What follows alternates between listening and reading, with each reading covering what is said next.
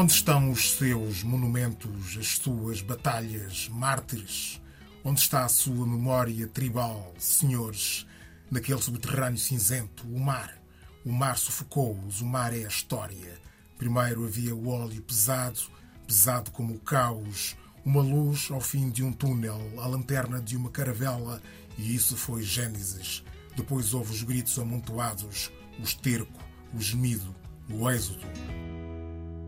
Começamos sempre com versos de poesia negra. Estivemos a ouvir versos de Derek Walcott. Maria Vlachou, esses versos merecem algum muito breve comentário? Um, não conhecia o poema. Uh, faz-me lembrar na forma como. faz-me pensar na forma como o nosso conforto, muito desejado conforto por alguns, está constantemente a ser uh, desafiado. Uh, e é um bom desafio, é um bom confronto, uh, se bem que nem todos o encaramos desta forma, mas para mim é um bom, é um bom desafio. Caros ouvintes, sejam bem-vindos ao programa Paixões Privadas, um espaço feito musicalmente pelos seus convidados. A nossa convidada de hoje é Maria Vlachou, proveniente da Grécia, licenciada em História e Arqueologia, mestre em museologia com uma vida e uma cidadania dedicadas à cultura e às artes. É criadora e diretora da Associação Acesso Cultura, já foi diretora de comunicação do Teatro Municipal São Luís, em Lisboa, e responsável de comunicação do Pavilhão do Conhecimento Centro Ciência Viva. É autora do blog Musing on Culture, refletindo sobre a cultura, de que já, de que já nasceu um livro, e co-gestora do blog Museus de Migrações, redigido em inglês. Comecemos mesmo por aí pelas migrações. Maria Vlachou, o que a levou a migrar para Lisboa? O que encontrou mais em Lisboa do que em Atenas? E em Lisboa, e em Lisboa sente-se mais estrangeira ou mais imigrante? Primeiro dizer que não sou de Atenas, sou de uma cidade no noroeste, Ioannina, numa zona muito bonita e montanhosa da Grécia. Uh, e vim para Portugal, sou, faço parte do grupo dos imigrantes do amor, apaixonei-me por um português, é isso que encontrei aqui uh, e que não encontrei na Grécia e foi um bom motivo para vir. Um, se me sinto, acho que nunca me senti propriamente imigrante ou estrangeira. Fui sempre acolhida com muita abertura e, e, e simpatia. Uh, e é engraçado que várias vezes os meus colegas me dizem que se esquecem que eu não sou de cá. uh, faço parte do, da vida deles e eles fazem parte da minha vida, sim. Diz-se, tem-se dito que Lisboa é uma cidade na moda, muito procurada, como pensadora da cultura, como é que define Lisboa quanto à sua oferta cultural? Lisboa é uma verdadeira cidade cultural. No contexto europeu, não será claramente uma cidade marginal e quase provincial. Não tem um grande museu de arte contemporânea, não recebe exposições dos maiores artistas contemporâneos vivos ou mortos, não recebe desfiles dos maiores criadores de moda, não recebe as maiores óperas para referir apenas alguns exemplos de que cultura falamos quando falamos de Lisboa, na sua opinião? Um, sendo Lisboa outra cidade qualquer, maior ou mais pequena, acho que uh, há cultura em qualquer cidade, em qualquer, qualquer vila ou aldeia. Um, acho que não, não devemos avaliar, vou dizer assim, não devemos avaliar a oferta que temos ou a, a, a qual temos acesso a pensar apenas uh, naqueles nomes mais conhecidos, talvez, que circulam, mas que talvez não passem por aqui. Um, temos que olhar para quem nós somos, uh, temos que identificar as nossas inquietações e procurar uh, criar o espaço para que estas sejam pensadas, refletidas, discutidas. Agora, ao mesmo tempo, uh, seria, seria pouco pensar que somos pessoas conhecedoras, se, se, se, nos limitarmos um, ao que temos aqui, não é? E não, não desejar mais, não ambicionar mais. Aliás, penso que todas as pessoas, independentemente do sítio onde vivem, em determinado país, devem ter uh, a oportunidade de ver, de conhecer, de discutir coisas diversas, uh, coisas vindas também de, outras, uh, de outros contextos e não apenas os nossos. Não, eu não diria que tenho muitas queixas, a dizer assim, da, daquilo que é a oferta cultural em Lisboa, uh, mas também não posso esquecer que tenho o grande privilégio de poder viajar também e de ver outras coisas, fora de Lisboa, dentro do país, mas também noutros países. E, portanto, isto é algo em que devemos todos pensar, eh, vivendo em Lisboa ou noutra cidade qualquer de Portugal. O que, o que faz a Associação Acesso Cultura? Por que razão nasceu? A Acesso Cultura não é uma criação minha. Nós um, fomos, fomos 17 pessoas, colegas, uh, pessoas que trabalham no setor cultural, que nos juntamos e criamos a associação sendo que antes da, da, da, da criação da Acesso Cultura existimos durante 10 anos como um grupo informal de trabalho eh, que se chamava GAM, Grupo para Acessibilidade nos Museus, centrava-se nos museus, não na cultura em geral, ah, e era uma oportunidade, um espaço onde poderíamos encontrar-nos uma vez por mês, discutir, eh, inspirar-nos uns aos outros e fazer algumas coisas que avançar, algumas coisas que achávamos necessárias. Depois, 17 eh, destas pessoas criaram a Acesso Cultura, eh, mais uma vez, é uma associação de profissionais do setor cultural, todo o setor cultural, não apenas os museus, eh, que pensam intensamente no papel e no lugar da cultura nas nossas, nas nossas comunidades e na nossa, na nossa sociedade. É isso. Como é que como é que define a cultura? Há uma diferença entre cultura e arte? A cultura é um espaço de liberdade ou um espaço de poder? a arte, a expressão artística é, é, é, é, cultura também, mas a cultura é mais do que isso, mais do que a arte. E nós próprios que trabalhamos uh, neste setor, várias vezes temos que ser lembrados disso, sobretudo em conferências que reúnem colegas, etc. Muitas vezes falamos de cultura e pensamos cultura igual à arte. Não, não é só isso, é mais do que isso. Cultura uh, tanto pode ser um lugar de liberdade como um lugar, pode ser uma prisão. Depende da cultura e depende da forma como se aplica, depende da, da, da, oportunidade, da possibilidade, do direito que as pessoas que sentem que pertencem a determinada cultura uh, têm para desafiar também, para questionar. Portanto, pode ser as duas coisas. Pode significar liberdade e pode significar uh, limitação e prisão mesmo. Muito bem, vamos, vamos à música, vamos até ao Senegal, ao encontro da primeira paixão musical que nos traz, Ismael Lo. Por que é que escolhe o tema que vamos ouvir de Ismael Lo? Uma, uma das viagens que mais me marcaram e eh, na qual penso sempre com muita, muita, muita saudade eh, foi a minha viagem ao Senegal com outra amiga grega que vive aqui em Portugal. Não sei o que esperava deste país, talvez nada. Tinha lido bastante antes de ir, mas não é a mesma coisa que estar lá. E lembro-me que saímos daqui, de Lisboa, em janeiro, inverno, e de repente chegamos a, a, ao verão. E naquela noite, no auditório, no auditório ao ar livre, havia um concerto onde entrava também Ismael Ló. Um, cantou, foi, foi magnífico, foi uma noite inesquecível e depois um, a canção acompanhou-nos na nossa viagem pelo país, acompanhou-nos todos os dias.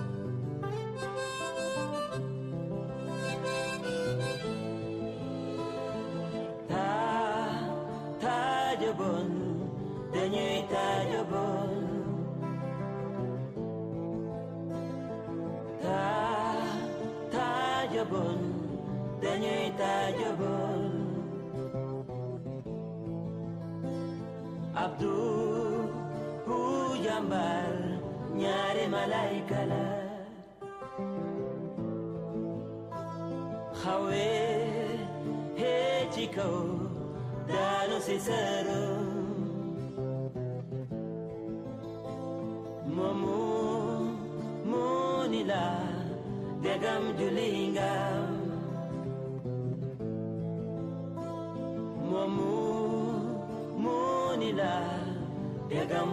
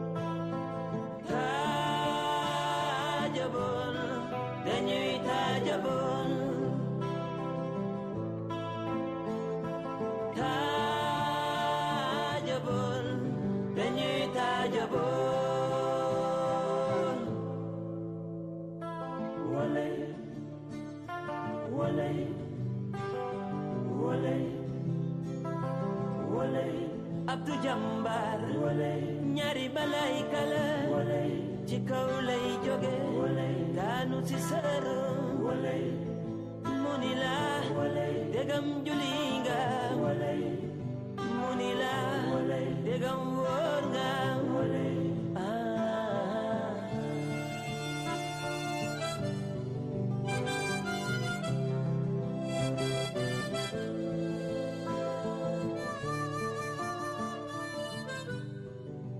a fineza de Ismael Lô com Taja Bon.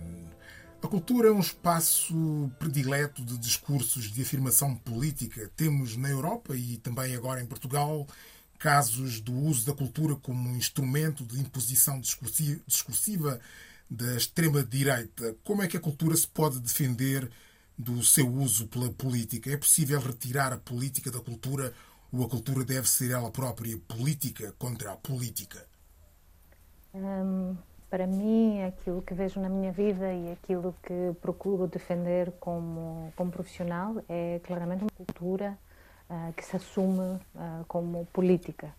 Um, temos uma, uma colega, uh, a Liliana Coutinho, que trabalha na Culturgest, programadora na Culturgest, Uh, e uma vez numa entrevista, ainda no tempo que trabalhava no Teatro Maria Matos, disse que a política é a arte de vivermos juntos em sociedade e, portanto, assumindo que, que é isto, a política, eh, não, não consigo imaginar sem pensar na cultura.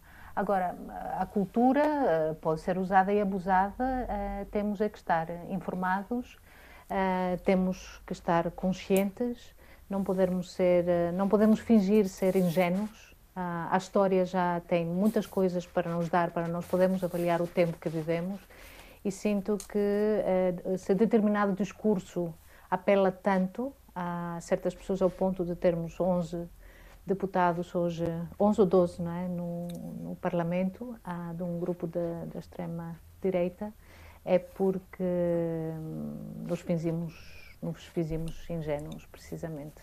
É porque, e aqui sinto que os, ah, não é só quem trabalha na cultura, mas muito quem trabalha na cultura, mas também em várias outras áreas, quando penso, sobretudo, uh, em jornalistas, os meios de comunicação uh, social e a responsabilidade que têm uh, ao ajudar a, a normalizar determinado discurso, fingindo não conhecer também a história, mas também são os juízes, são as forças de segurança, são os professores.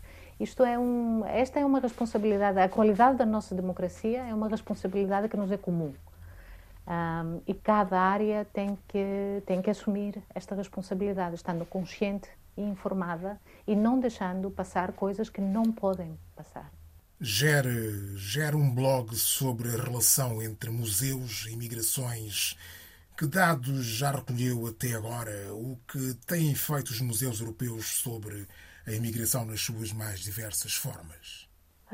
Este blog que foi criado com a Ana Chiara Cimoli, uma colega italiana, uh, foi uma grande necessidade que sentimos, não nos conhecendo pessoalmente, uh, éramos na altura apenas, estávamos ligadas através do Facebook, de começar a pensar de forma mais concreta o papel, que os, porque os museus lidam com história, lidam com o passado, mas também lidam com o presente e com pessoas que vivem hoje.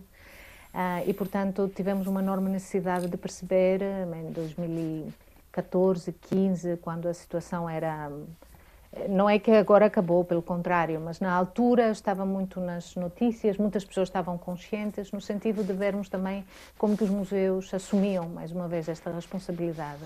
Uh, tem havido muito. Talvez naquela altura, 2015, 2016, houve uma maior intenção da parte de alguns museus em Europa e fora da Europa de abordar este tema. Alguns de uma forma bastante superficial, diria eu, no sentido de eh, convidar eh, famílias eh, de refugiados imigrantes a visitar o museu. É o mínimo que se pode fazer, nem sempre preparado da melhor forma, eh, nem sempre pensar nas verdadeiras necessidades das pessoas que se convida.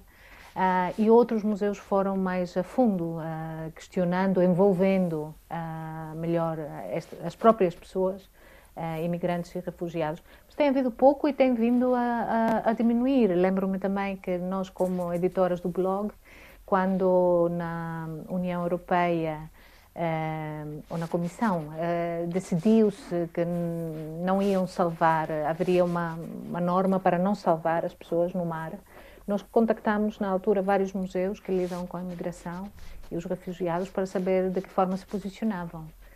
E a grande maioria não respondeu, porque não consegue perceber qual é a ligação, muito sinceramente, não entende o que tem a ver com isso. Um museu apenas respondeu para dizer que o seu papel não era este.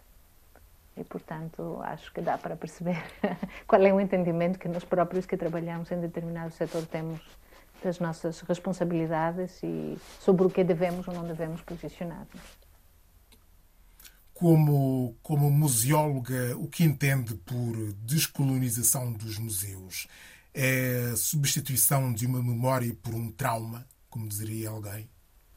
Hum, não sei quem o disse, mas não é, não é a forma como eu vejo esta, esta questão da descolonização dos museus.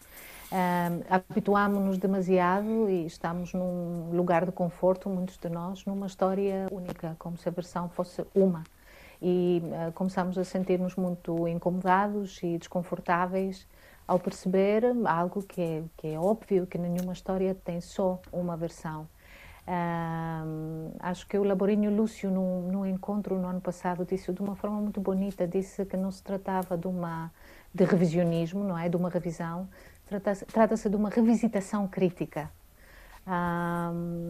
E aqui o, o, olharmos à nossa volta, vermos o quão, quão homogéneos somos, uh, quem toma as decisões, quem dirige certos passos, quem, quem, quem decide o que vai ser apresentado ou não, o que vai ser preservado ou não e como vai ser interpretado ou não. Se ficarmos conscientes desta homogeneidade, se procurarmos outros colegas que não conhecemos talvez, mas que que existem. Uh, e procurar trazer estas outras visões, estas outras uh, versões da história e completar a história que conhecíamos. Um, alguma, é, é, isso que eu entendo por, como uma, um primeiro passo a dar, esta abertura e olhar para os passos como os museus como espaços comuns e não apenas de alguns. Mais uma vez, com, com todo o desconforto que isto poderá provocar, mas olhar para isto não com medo, como acontece muitas vezes, com medo de perdermos a nossa identidade ou o conforto daquilo que conhecíamos de determinada forma, mas como uma riqueza. Concorda, concorda com a devolução das obras de arte possuídas pelos museus ocidentais aos países de origem? É, às vezes esta questão é colocada como se a ideia é devolver tudo a todos. Uh, acho que é uma grande oportunidade quando uh, pessoas que vivemos em diferentes pontos do mundo uh, possamos ter acesso a, a, objetos que vêm de outros territórios, de outras culturas, mas não podemos ignorar o contexto em que estes objetos como é que estes objetos chegaram a fazer parte de certas coleções, o que é que significam para os territórios de origem, não digo os povos de origem, porque isto também pode ter mudado, mas para os territórios de, de origem, eh, e também sei, e sou grega, e a Grécia, por exemplo, não, não, não, não reclama tudo tudo que é grego e que esteja noutros museus, não é?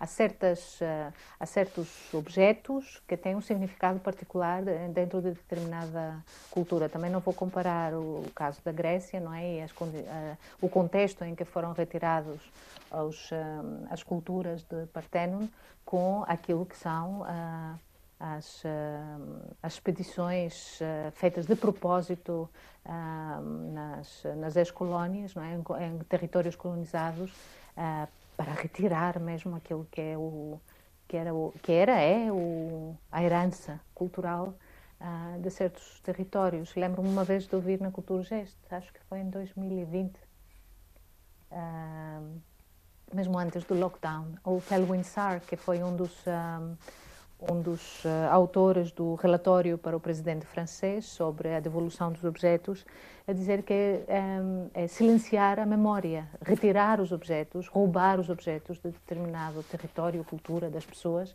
é silenciar a memória. E nós, eh, que trabalhamos em museus na Europa e que eh, dá, tanto valor damos à memória, os museus, é, uma primeira forma de definir o que é um museu, por muitos dos profissionais da área, é falar da memória, da preservação da memória. É, e de repente mostramos muito pouca sensibilidade em relação àquilo que é a memória de outros é, e a sua necessidade, igual necessidade de, é, de manter viva. Vamos, vamos à sua segunda paixão musical, a britânica Laura Mvula, uma mulher poderosa aqui com o tema Green Garden. Qual é a sua história com esta canção? É mesmo poderosa, é isso que disse. É mesmo poderosa. É a razão também porque eu gosto tanto dela. E foi uma descoberta, eh, acho que foi em 2013, talvez. Na altura, ajudava o programa Próximo Futuro, da Gulbenkian, eh, que era, cujo curador era o António Pinto Ribeiro, com a gestão das suas redes sociais e, portanto, procurava conteúdos ah, para a página do Facebook do, do Próximo Futuro e, e descobri a Lorambula na altura e fiquei completamente fascinada.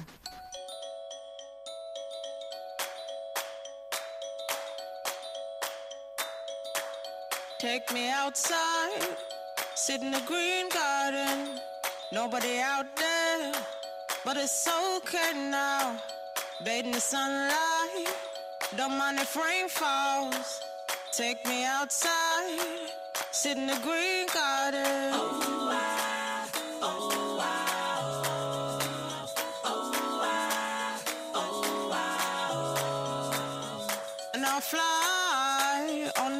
wings of a butterfly, high as a treetop, down again. Putting my bag down, taking my shoes off, walking the carpet a green velvet.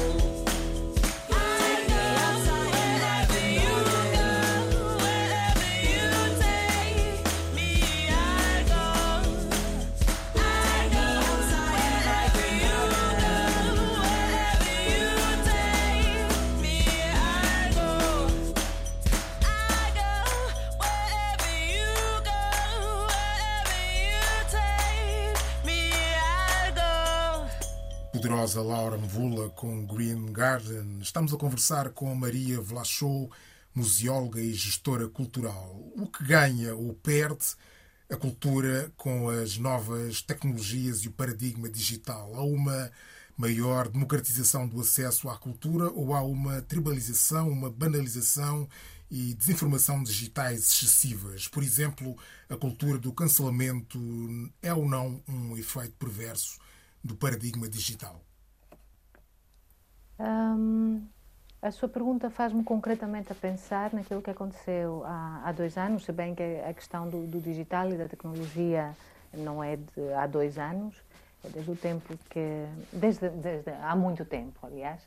Um, e há dois anos, com, com o primeiro lockdown, etc., uh, eh, todos, muitas instituições culturais recorreram aos espaços virtu uh, virtuais, não é? E as suas redes sociais, etc. E houve uma corrida para colocar conteúdos online, sem pensar muito bem porque é que o fazíamos, quem é que precisava daquilo, se era mesmo daquilo que as pessoas precisavam.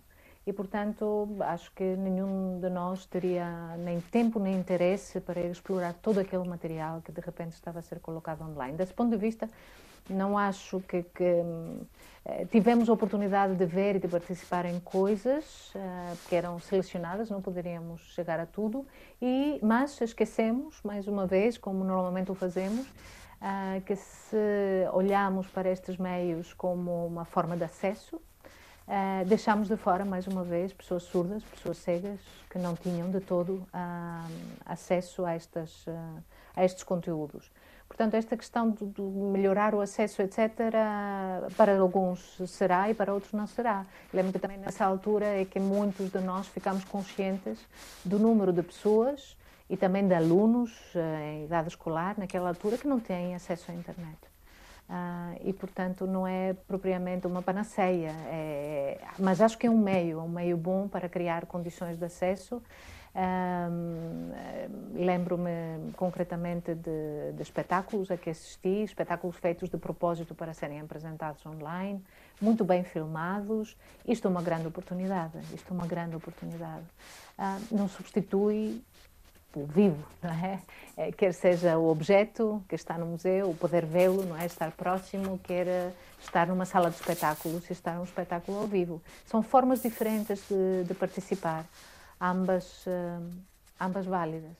Acha que, que se pode dizer que uma das coisas que se aprendeu com esta pandemia de Covid-19 é que a cultura e a arte são bens de primeira necessidade ou de extrema necessidade? Aprendeu-se isso com a pandemia? Acho que não se aprendeu, mas foi precisamente isto que aconteceu. E mesmo assim não ficamos conscientes disso. Nem nós que trabalhamos na área da cultura, nem provavelmente outras pessoas que não trabalham na cultura. Uh, Lembro-me concretamente de como rapidamente se procurou cancelar o Cultura para Todos, que era um apoio a determinados projetos, a pensar que os fundos deveriam ser canalizados para outras coisas mais essenciais. Um, e várias vezes, quando damos formação com acesso à cultura, pergunto às pessoas, aos participantes, o que é que nos salvou no primeiro lockdown? Muitos de nós, se não a maioria. Se não foi aquilo que víamos, conteúdos que víamos na televisão, conteúdos culturais, barra artísticos, não é? Na televisão, se não foram os livros, se não foi a música, se não foi a dança, um, o que é que nos salvou? O que é que nos permitiu mantermos minimamente, não é? a, nossa, a nossa sanidade mental. E, portanto, muitas vezes, nem, nem nós, como profissionais da cultura, entendemos isso desta forma, muitos de nós. Lembro-me também de um, de um, estudo que saiu que dizia, em novembro, depois de 2020, uh, eh, que os portugueses consumiam 40% menos cultura. Como, onde, não é? Provavelmente se pensava só nas idas a teatros, a museus, etc. Mas o que é que fazíamos em casa? Porque é que a televisão não é, no nosso entender, uma forma de uh, participação cultural? Uh, mas também as pessoas, se, se lhes perguntamos, uh, a palavra cultura ou artes remete, o seu imaginário remete para outro tipo de coisas, as quais ou não têm acesso, ou para elas não são relevantes, ou que não lhes pertencem. Portanto, temos, temos ainda trabalho a fazer à volta disso, tanto quem trabalha na área como quem não trabalha, e perceber quantas formas diversas existem para nós participarmos e usufruirmos, criarmos tudo isso.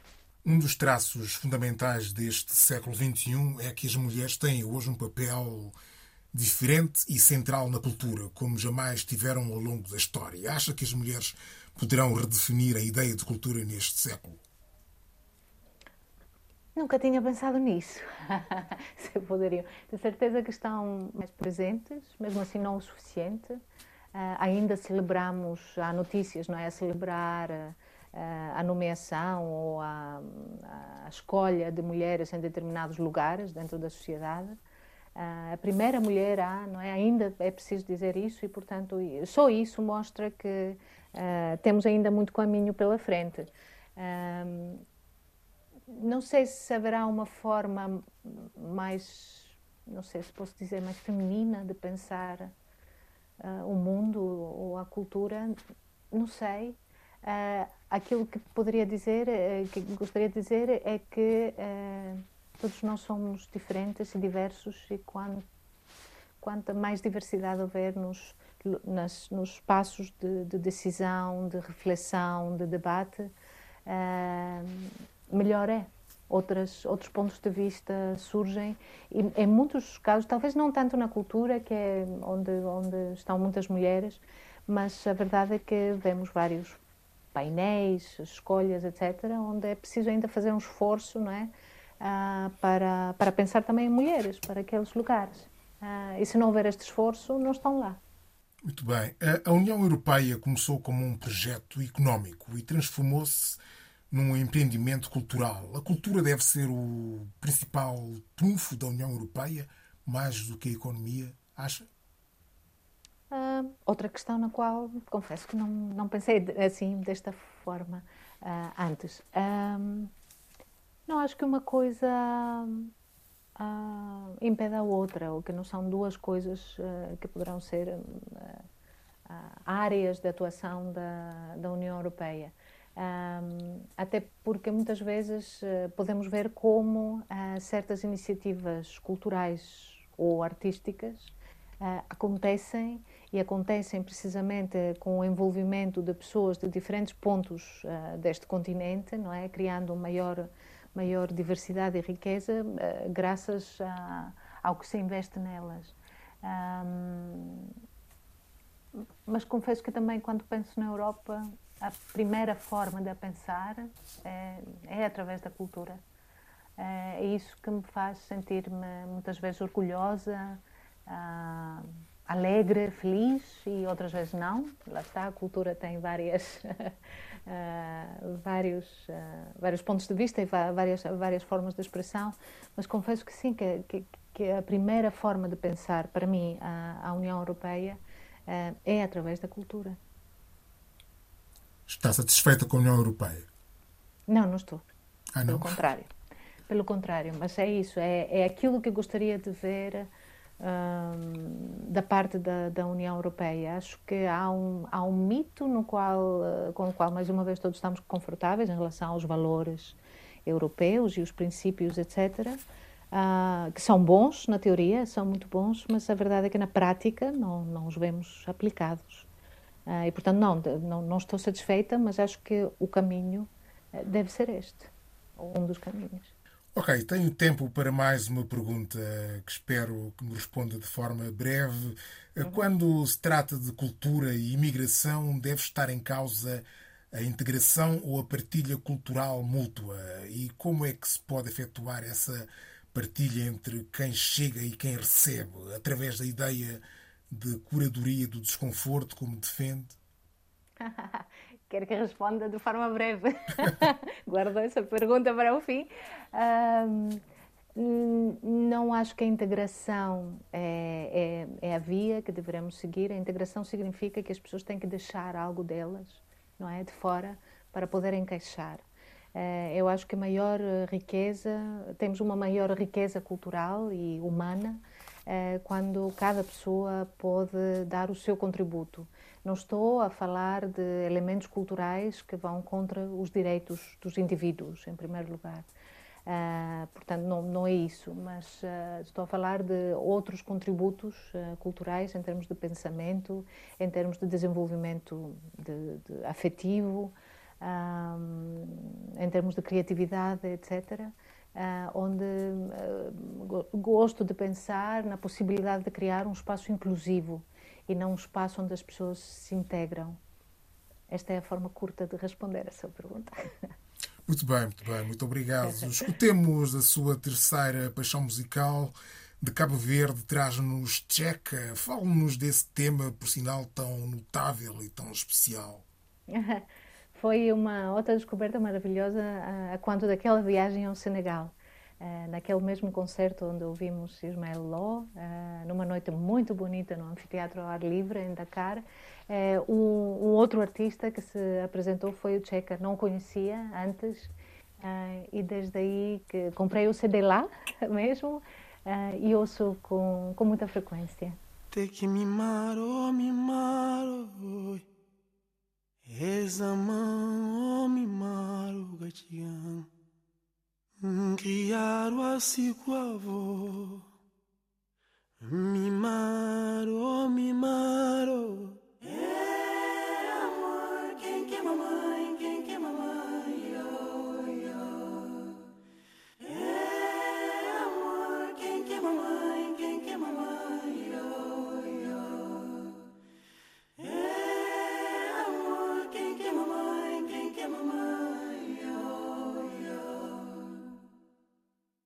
Minha panca com chile Flaro minha pai é marinheiro. Minha pai bana vapor eba eba Pra nunca. Pra nunca. Pra nunca. Herdança que deixa Vizinho toma conta dele Família abandonando Vizinho tem sofre Família abandonada Vizinho tem sofre Chora Sofre Chora Passa Chora Sofre Passa tudo passa, ajuda-me falar.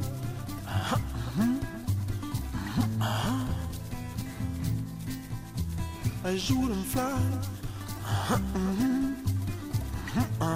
Nada. Sofre, chora, passa, passa, tudo passa.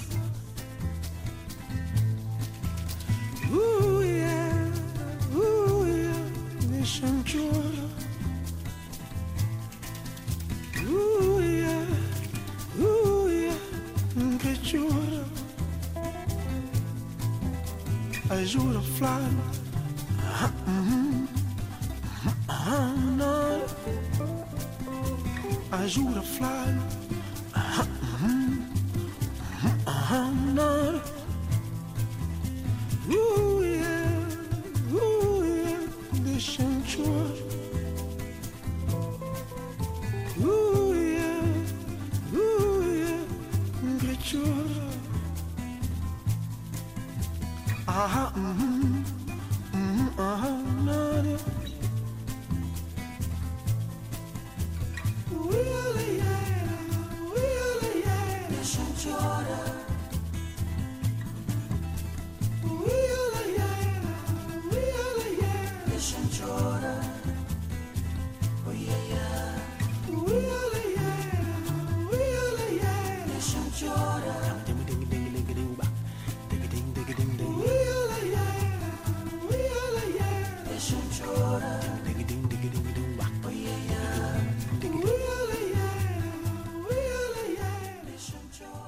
chorar. Notável Tcheca com Criado Assim. Peço-lhe agora até cinco sugestões que podem ser sobre o que quiser.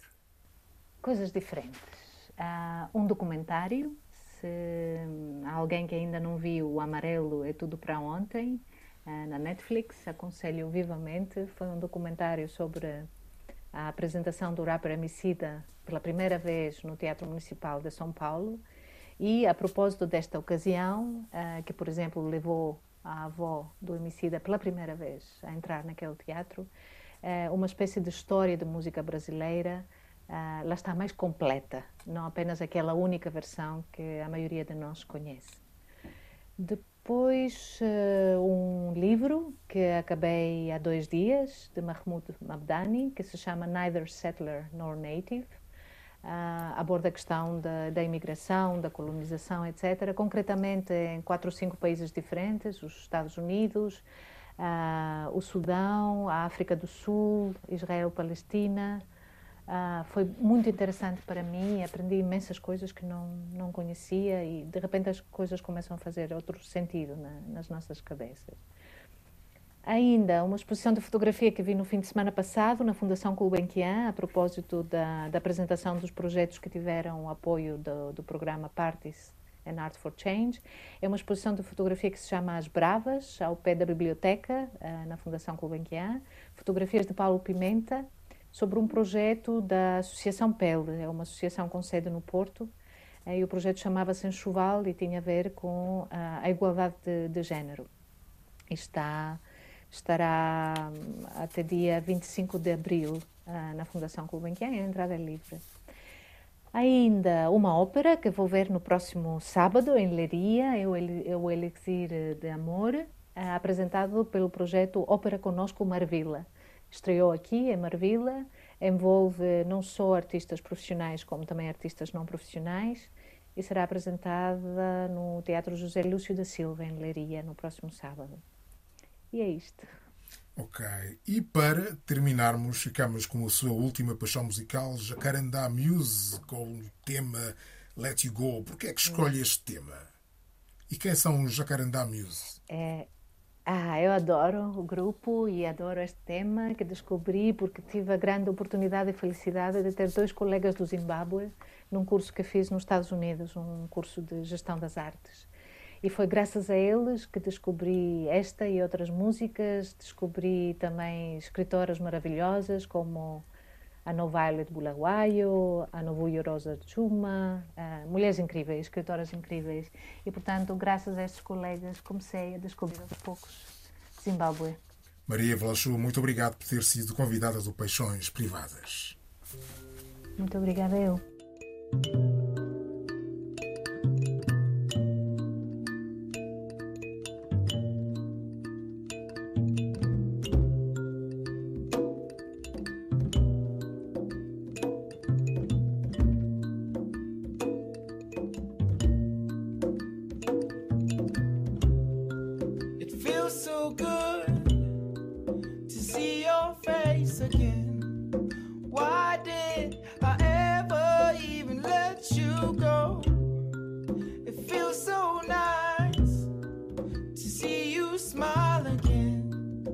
Why did I ever even let you go? It was the biggest mistake of my life.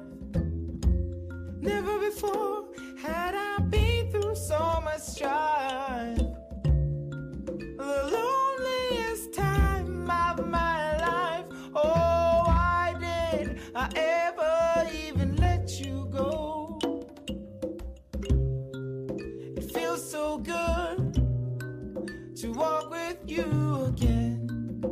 Why did I ever even let you go?